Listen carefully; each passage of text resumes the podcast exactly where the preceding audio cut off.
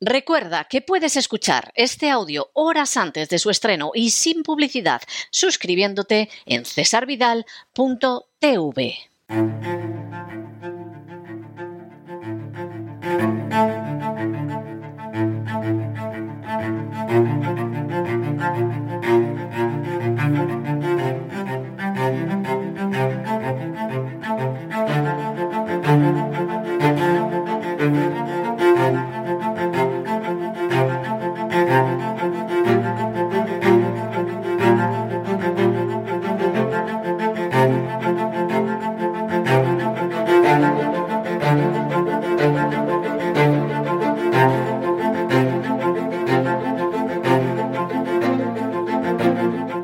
fue España, con César Vidal y Lorenzo Ramírez.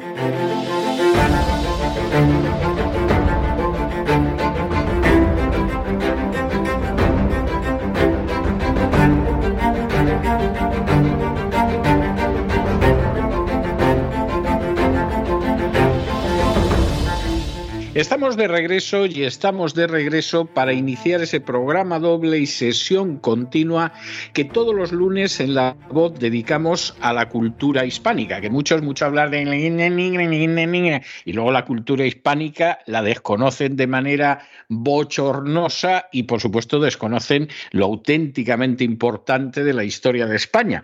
Bueno, nosotros dedicamos siempre los lunes, lo que no hacen, por cierto, radios y televisiones un espacio a la fue España, hablar de la historia de España, y luego, como consideramos que el mejor legado que ha dejado España a la humanidad es su lengua, es la lengua española, nacida en Castilla, pues a continuación ya saben que tenemos ese espacio con doña Sagrario Fernández Prieto, en que en sus palabras al aire nos va mostrando cómo hablar mejor, cómo escribir mejor el español. Bueno, nosotros continuamos con la monarquía visigótica. Ya saben ustedes que llegamos hasta Sisebuto en nuestro último programa y aquí está no Sisebuto, sino don Lorenzo Ramírez, que gentilmente siempre nos acompaña en estos trayectos.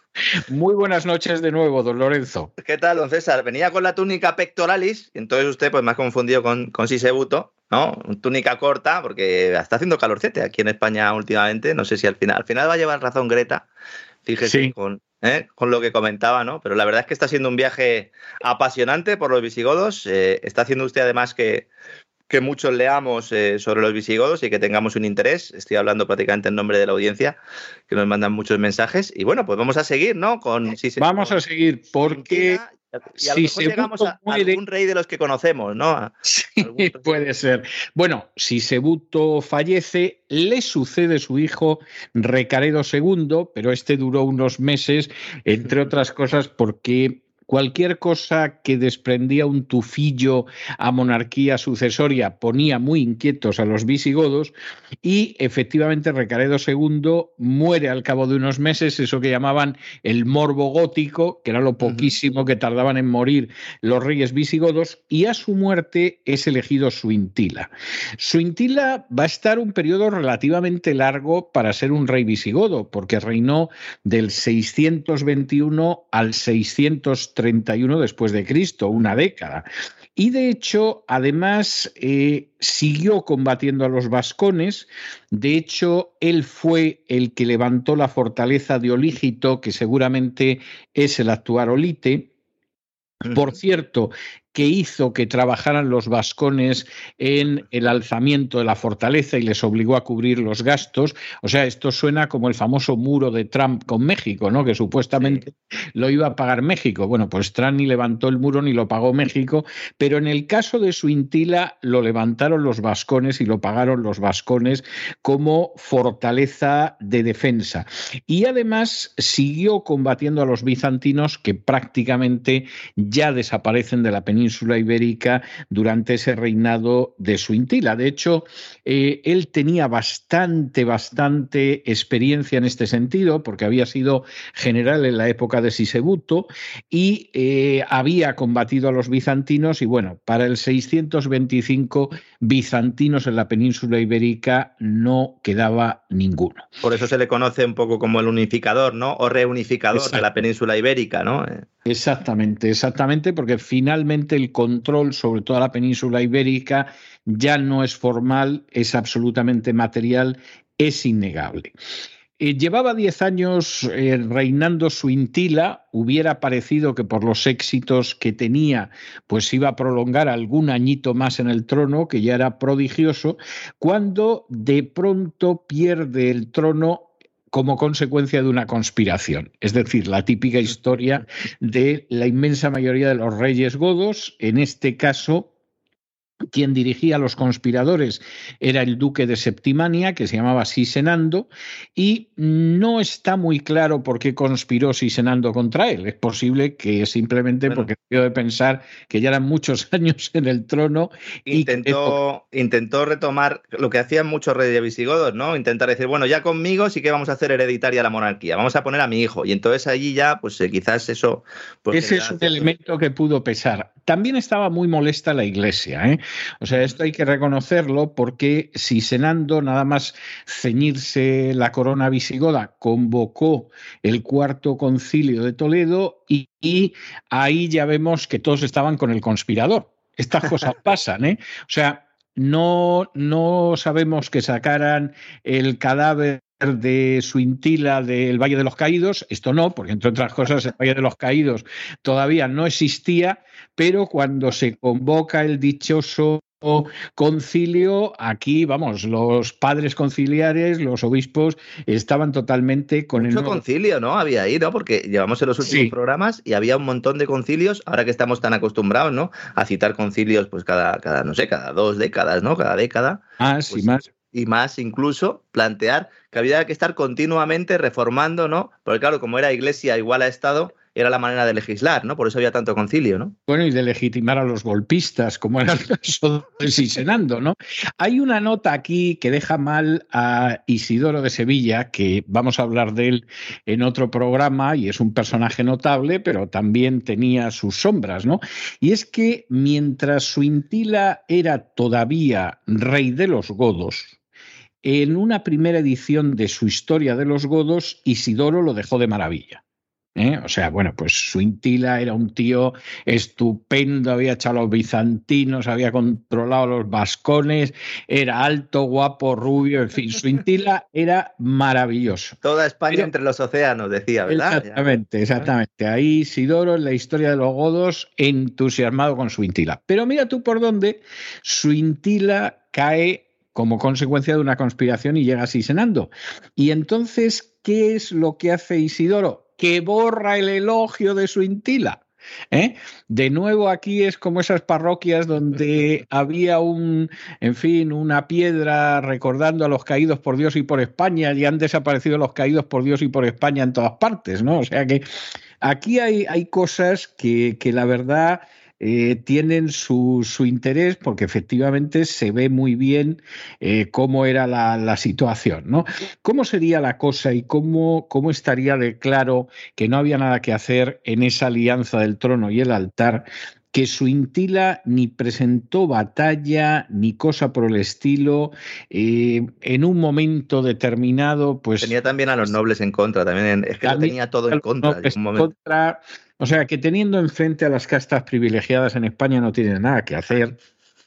Y en este caso, pues evidentemente su intila se rindió a lo que era la evidencia. O sea, aquí no había más historia. Pero claro, como los que llegan al poder mediante un golpe son conscientes de que hay gente que llega al poder mediante un golpe, hombre, ellos son un ejemplo vivo de lo que hay, pues ya se ocupó Sisenando de que en uno de los concilios se condenara a todos aquellos que se dedicaban a conjurarse, a conspirar para derribar a alguien. Mm. Lo cual hay que decir que es algo impresionante. Hay un canon 75 del concilio donde expresamente se condena la conspiración. Prohibido golpes de Estado, ¿no? Prohibido golpes de Estado a partir de ahora, claro, ya he llegado yo al trono y a partir de ahora los golpes de Estado se van a castigar, pero, pero de una manera durísima, durísima. Hay un personaje que aparece en esta fecha y que conocemos además eh, prácticamente solo por dos monedas que se acuñaron en ese tiempo, una en Mérida y otra en Liberis, que era un tal Judila. ¿Eh? En las monedas aparece como Judila Rex y no sabemos quién es este Judila, pero al parecer este Judila en la zona sur del país en algún momento debió de eh, levantarse como rey mientras era rey Sisenando, oye, incluso pudo acuñar moneda. La verdad es que no, insisto, no sabemos más de Judila.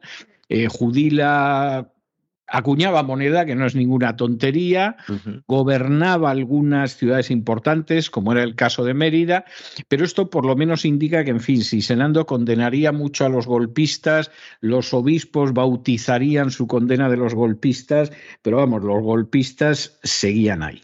En el año 636, es decir, después de estar apenas un lustro en el poder, muere Sisenando, y es elegido Chintila que este gobernó dos, tres años. O sea, vamos, esto duraba menos que una legislatura. Mm. Por cierto, tres años en los que se celebraron dos concilios y eh, concilios en los que se pretendía, eh, de la manera que fuera, poder asegurar el trono en manos de los visigodos. Por ejemplo, en el quinto de Toledo se especifica que nadie que no fuera godo podía ser rey. Es decir, bueno, está lo bueno, que os dejemos, que, que, permitáis que os explotemos, que lleguéis a tener algún carguillo o carguete, pero vamos, ni se os ocurra conspirar ni cosa parecida, porque aquí rey solamente pueden ser los godos. O sea, algo, algo funcionaba mal como para que se llegara a esta situación. Cuando este rey, después de un reinado de tres años, que teniendo en cuenta lo que eran los godos no estaba mal, fue sucedido por Tulga, que era su hijo, pues en ese momento la situación vuelve a plantearse en el sentido de que cómo puede ser que el hijo le suceda. Claro, pero en este caso lo habían votado, que esa es la, gran novedad. Es decir, en este caso lo eligen rey, pero lo elige rey una asamblea de nobles y obispos. Es decir, hay como una votación y lo eligen a él, ¿no? Aquí se mezclan las dos cosas, ¿no? Así acabaría también, ¿no? Sí, así acabó que efectivamente al cabo de tres años hubo otra conjura y derribaron al pobre Tulga y entonces llegó un sujeto que tenía casi 80 años, que hombre, ahora mismo son muchos años, pero en aquel entonces eran muchísimos más, que era precisamente Chindasvinto. En el año 642, Chindasvinto llega al poder. Bueno, un Chindasvinto que llega mayor, pero que la lió, es decir, profunda actividad legislativa, eh, protección a las letras, y llegó con 79 años y hizo muchas cosas. De hecho, es uno de los, de los reyes visigodos que conocemos más, ¿no? Chindasvinto, ¿no? Por lo menos su nombre. es cierto, además es un nombre curioso. Hombre, 79 años son muchos años, incluso hoy en día, pero claro, en el siglo VII esto sería el equivalente a un centenario en estos momentos. es, es, algo tremendo, ¿no? Y se mantuvo en el poder casi una docena de años, del 642 al 653. Bueno, Chindasvinto, que era muy mayor, pero evidentemente no era estúpido, lo primero que hace es adoptar una medida radical para que no haya conjuras. Y es que ordenó que se ejecutara a todos los que habían participado en conspiraciones contra los últimos reyes.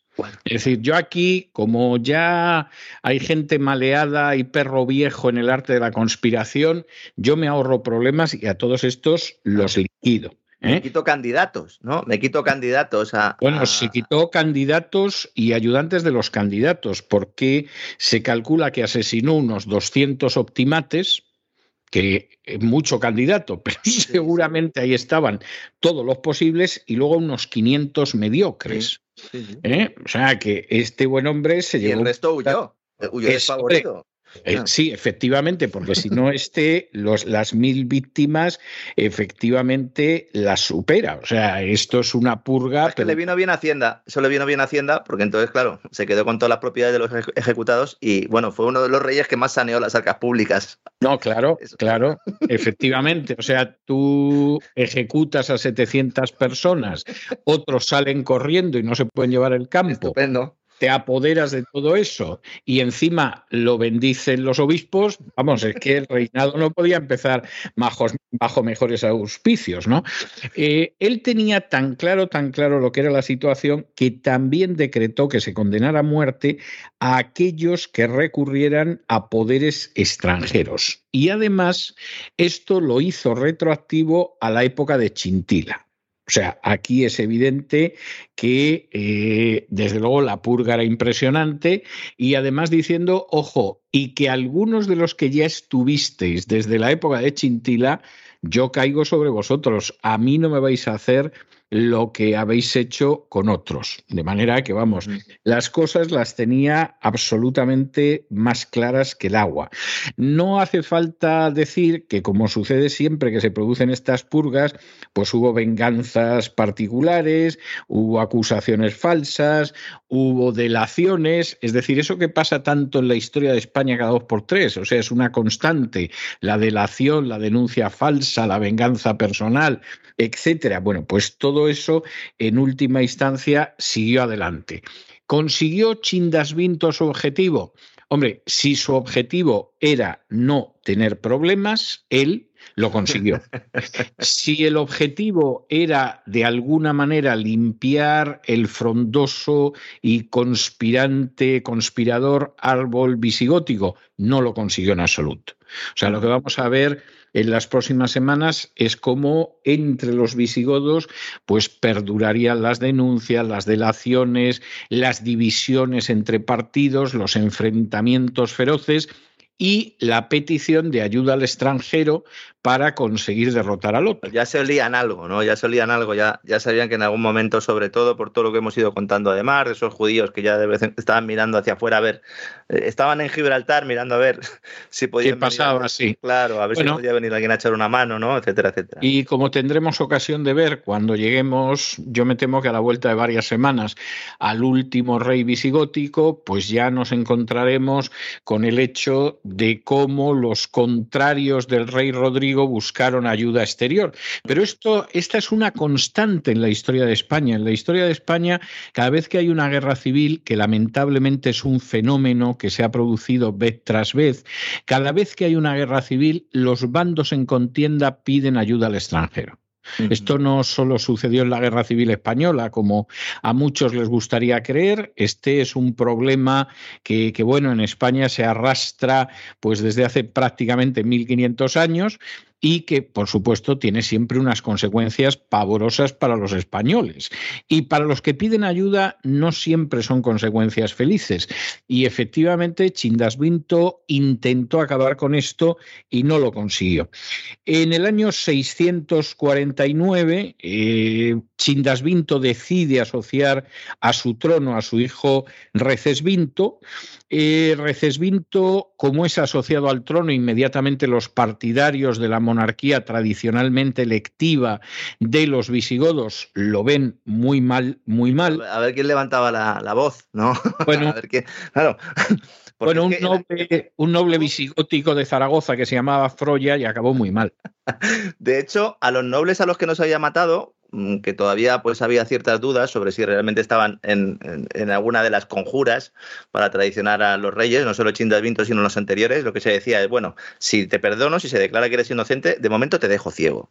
Eso para empezar, ¿no? Entonces eran inmediatamente cegados, ¿no? Y luego, importante también en Chindas Vinto, ese código legislativo, que es por lo que yo lo conozco, fundamentalmente, ¿no? Porque ha pasado a la historia ese código de Vinto, que lo acaba usted de mencionar ahora, de su hijo, pero en realidad empieza a elaborarse ya con Chindas Vinto, ¿no? Que luego sería la base para el derecho, el derecho del siglo XIX, ¿no? El derecho foral, ¿no? Bueno, en, en buena medida. Bueno, es, es el caso de finalmente Recesvinto va a ser el que se ocupe de ello, del foro juzgo, lo vimos en su momento, y nosotros vamos a hacer un alto en esta historia terrorífica y llena de conspiraciones y asesinatos de la monarquía visigótica nos vamos a quedar aquí hoy y la semana que viene, hombre, para tomarnos un respiro de cultura, como pasa todas las semanas con Doña Sagrario Fernández Prieto, nosotros vamos a entrar en la cultura visigótica. Es decir, que no piense la gente que todo era sangre, golpes de Estado, asesinatos, obispos bendiciendo la sangre, los golpes de Estado y los asesinatos. Todo eso es verdad.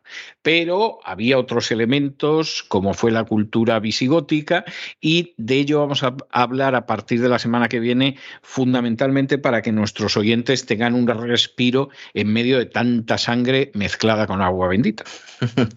Muy bien, don César, pues disfrutaremos eh, mucho, como siempre. Un placer estar con usted, acompañándole en este viaje por la historia.